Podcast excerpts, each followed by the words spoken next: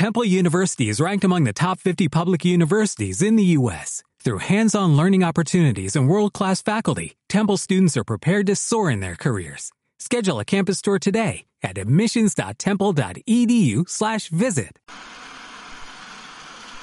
Pero coge el teléfono, tía, que estoy en la calle en medio del diluvio universal. Que he salido sin llaves, así que espero que no te quede mucho y vengas derecha a casa.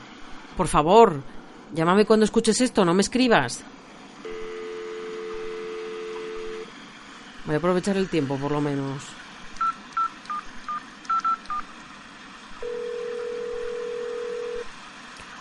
Hola, ¿eres Evelyn? Te llamo de Busco mi serie, soy Elena Álvarez. Nada, mujer, gracias a ti por llamar. ¿Nos cuentas en tu mensaje que estás buscando comedias laborales porque echas de menos a tus compañeros? No te acabarán de despedir. Ah, que estabas aprovechando el verano currando. ¿Y tienes otro trabajo? Ah, la universidad, claro. Bueno, mujer, si vuelves a la universidad, seguro que en unas semanas ya ni te acuerdas de ellos. Claro que has trabajado mucho, Evelyn, te entiendo perfectamente. Y seguro que también has salido un montón. Me alegro entonces. Ya te digo que no creo que sea necesario y que se te pasará pronto la pena. Pero como mi labor es que la gente descubra series, pues te cuento. Entiendo que sabes que la referencia del género en la época moderna es The Office, la británica y luego la americana. Las series ambientadas en el lugar de trabajo son más viejas que la tos, pero aún así en los últimos años se han hecho cositas interesantes. En 2009, cuando la The Office americana todavía estaba en emisión, apareció Parks and Recreation, que algunos dijeron que era un spin-off. Dos cosas te digo, no lo es y es una de mis series favoritas, tal vez mi comedia favorita. Seguro que entre su peculiar reparto encuentras personajes que te recuerdan a tus compañeros. ¿A qué te has pasado el verano cambiándole el nombre a alguien? ¿Lo ves? Bueno, como esas te vas a encontrar pocas, porque tenían hasta un pony. Parks and Recreation, sí, Parques y Recreaciones en inglés. La puedes encontrar en Amazon Prime. Uno de sus creadores, Michael Sur, estrenó en 2013 Brooklyn Nine-Nine, que tiene una estructura de personajes muy parecida, pero en vez de en una oficina, transcurre en una comisaría. La primera temporada, por la que le dieron el Globo de Oro, es un poco regulera, pero como Parks and Recreation mejora con el tiempo.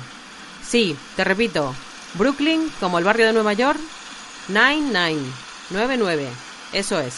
Está en Netflix y pronto está previsto que la emita Neox. La cadena ha anunciado su estreno junto a otra comedia laboral, Superstore, que protagoniza América Ferrara. En este caso está ambientada en unos grandes almacenes y también es una comedia muy simpática con sus momentos de humor, sus momentos de vergüenza ajena y sus momentos de amor. Pues yo creo que con esto tienes para todo el curso, Evelyn, porque todas ellas han superado las cuatro temporadas. Bueno, empieza por el entorno laboral que más te apetezca. Ya te he dicho que Parks and Recreation es mi favorita, pero Brooklyn tiene unas últimas temporadas espectaculares y Superstore es tan entrañable. Me alegro, Evelyn. Ya sabes que puedes llamarnos para comentar todo lo que quieras de tus series. Muchas gracias por utilizar Busco mi serie. Ahora, por favor, responde a la encuesta de calidad. A ti. Gracias. Adiós. Adiós. Bueno, pues una menos.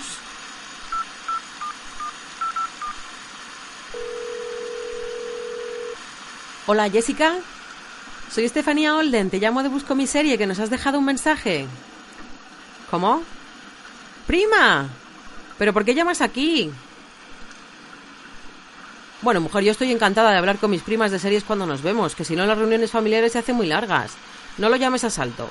A ver, ¿en qué te puedo ayudar? En el mensaje nos has dicho que querías hablar de élite. Ajá.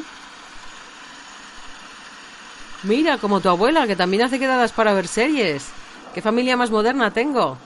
Así que habéis quedado para ver la nueva temporada de élite. ¿Y cuántos sois? Ya, no me digas más. Cuatro chicos y cuatro chicas. No sé, yo no estoy pensando nada, Jessica, que ya tienes 22 años. Dime, ¿qué quieres saber? No me han adelantado nada, ¿eh? ¿Que qué puede pasar? A ver, pues apostaría así a lo loco por nuevos conflictos hormonados y nuevas relaciones sentimentales. Supongo que cambiaremos la sala de interrogatorios por la sala de visitas de la cárcel. Y espero que sigamos disfrutando de fiestones y de Omander, que son los mejores. Bueno, chica, es que tampoco me quiero mojar mucho. Tenemos incorporaciones nuevas y quién sabe por dónde van a ir. Mira, yo no esperaría grandes diferencias. Y seguro que se han marcado otra temporada muy adictiva, repleta de cotilleos, traiciones y las payasadas de Christian. Bueno, sí que hay una gran diferencia. En la primera temporada, hasta el capítulo final, los protagonistas y los espectadores sabíamos lo mismo sobre el asesino. Ahora nosotros, los espectadores, sabemos más que ellos, por lo que la intención de la historia no solo es descubrir quién es el asesino. Muy bien, Jessie. Pues ya me cuentas qué te parece, ¿eh? Pero no llames aquí, mujer, no hagas gasto. Otra vez me pones un WhatsApp y yo te llamo. Aunque ya que estás, sé buena en la encuesta de calidad.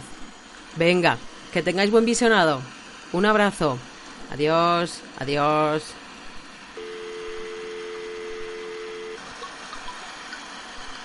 ¿Y ahora quién es? ¿Hola? Mamá, ¿qué tal por venidor? Sí, aquí está lloviendo un poco, sí.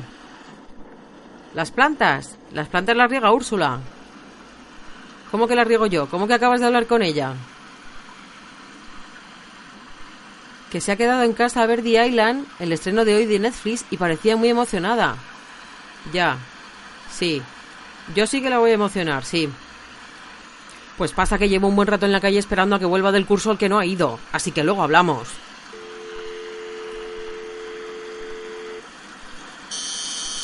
¡Pobre lo maldito puerto!